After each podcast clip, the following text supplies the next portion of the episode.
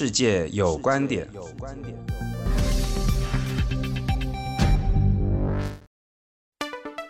您好，欢迎您收听《世界有观点》，我是沈友忠。这集节目邀请您一同关心的国际议题，仍旧是环绕在新型冠状病毒，也就是我们俗称的武汉肺炎，它的扩散状况以及后续影响。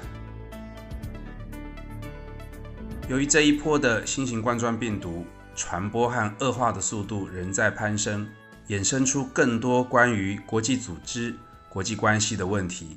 后续会如何发展，牵动着全球的政治与经济，相当值得我们持续的观察。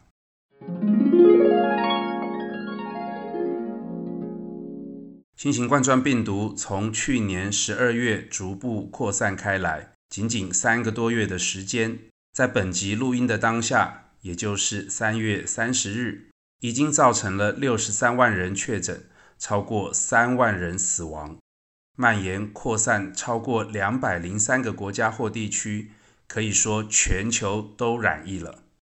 目前确诊人数前三名的国家分别是美国、意大利与中国，死亡人数前三高则是意大利、西班牙与中国。从这个数字可以看出，过去扩大蔓延以及迅速攀升的地区，已经从中国转往了欧美地区，象征着疫情正式进入了全球扩散的状态。在前一集的节目里，我们曾经初步的讨论了全球可能出现的排华浪潮、中国大陆还有全球经济造成的损失，以及中国大陆本身“一带一路”的发展前景，还有美中贸易冲突的变化等。本集节目将要继续探讨中国大陆后续在大国外交宣传，也就是俗称的大外宣，还有国际组织 WHO 的问题，以及这一波新型冠状病毒衍生出讯息管理、假讯息以及它后续影响几个层面，和各位听众朋友做讨论。首先，我们还是看一下中国。在目前致力于国际舆论的风向经营，这一波的病毒扩散，中国从最早的病毒扩散与传播者，现在转型为受害者，甚至是协助者的角色。这是这一波中国所谓大外宣的宣传重点与方向。值得我们注意的是，在这一波大外宣的过程中，很明显的是要将加害者甩锅给美国。同时要将中国本身摇身一变成为被害者，甚至要进一步变成协助全球防疫的协助者的角色，希望借此从国际舆论被责难的角色变成被感谢以及接受赞扬的身份。然而，在疫情持续扩散的当下，控制疫情是当前全球许多国家首要目标。在此时，要透过宣传和舆论来进行全球问责，可能效果会十分有限。更何况，甩锅给美国的策略能否成功，依旧是个问号。至于中国想要透过疫情扩散，然后以协助防疫的身份来扭转国际形象，并且提升国际影响力，目前也出现了一些小状况，那就是从中国输出的防疫物资。包含筛检设备以及口罩，在许多国家都被证实为效果极为不佳。Made in China 的形象不但没有被转正，甚至成为了媒体嘲讽的对象。对于中国大陆来说，要扭转国际形象，需要更务实一些。除了大外宣之外，中国在疫情进入全球扩散的阶段。对许多国家面对防疫需求，需要扩大中国对他们的影响力，也是一个相当显著的趋势。例如，目前提供医疗协助，无论是在人员或是物资上，很多都集中在过去中国经营“一带一路”的重点国家上，包括了中东、东欧地区，甚至像是意大利等。相较于美国，在这次疫情上采取了比较保守的态度。中国在控制住疫情的境内传播以后，加大了国际上的影响力。目标当然是希望能够站稳国际大国的地位，也希望能建立轻中的国际秩序。但能否奏效，可能要看后续中国对于控制疫情是不是能真正提供各国所需要的协助来进一步观察。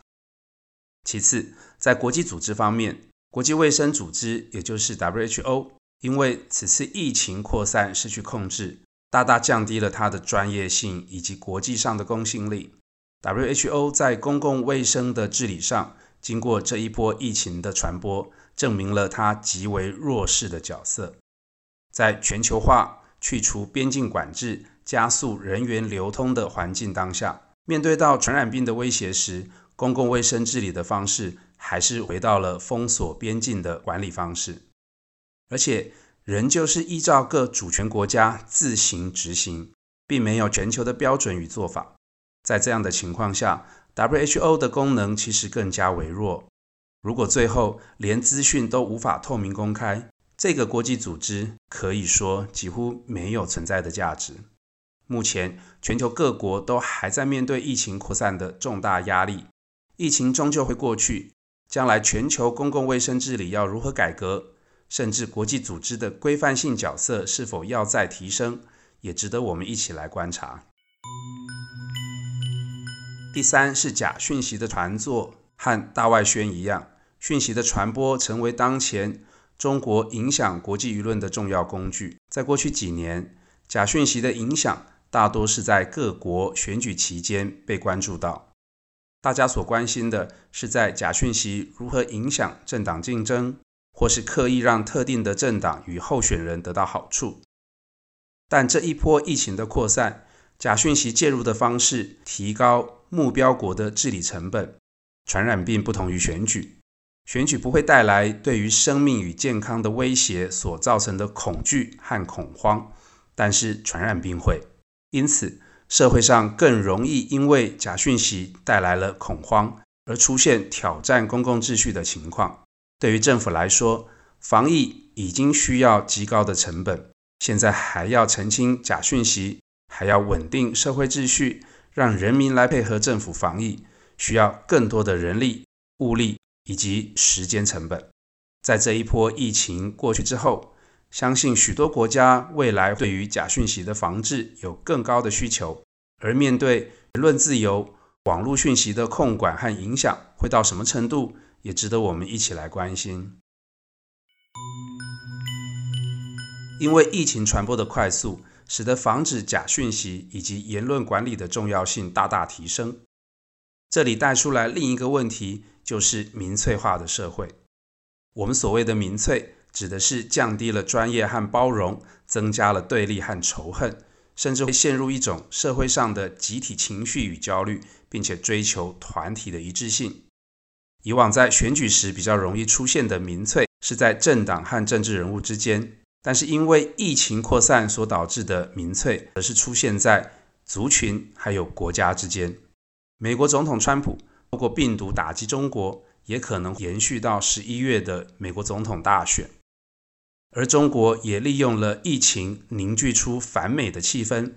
加大了国内维稳的力道以及仇美的情绪。这些都已经使得过去因贸易战而产生对立的美中两国，从经济上、从官方的外交与安全议题上的对立，现在提升到整个社会之间的对立。人民之间的对立，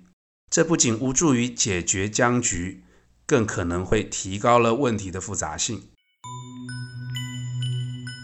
新型冠状病毒的全球扩散，在短时间之内可能还没有到扩散的高峰。整体而言，以全球政治来看，疫情不但没有带来团结，反而制造了更多的对立与仇恨。未来会更趋于两极化的国际社会，对于台湾还有许多。高度国际化的国家来说，都提高了在国际社会上生存下去的风险。在防疫的当下，台湾要如何面对国际社会的对立，需要我们一起去关心。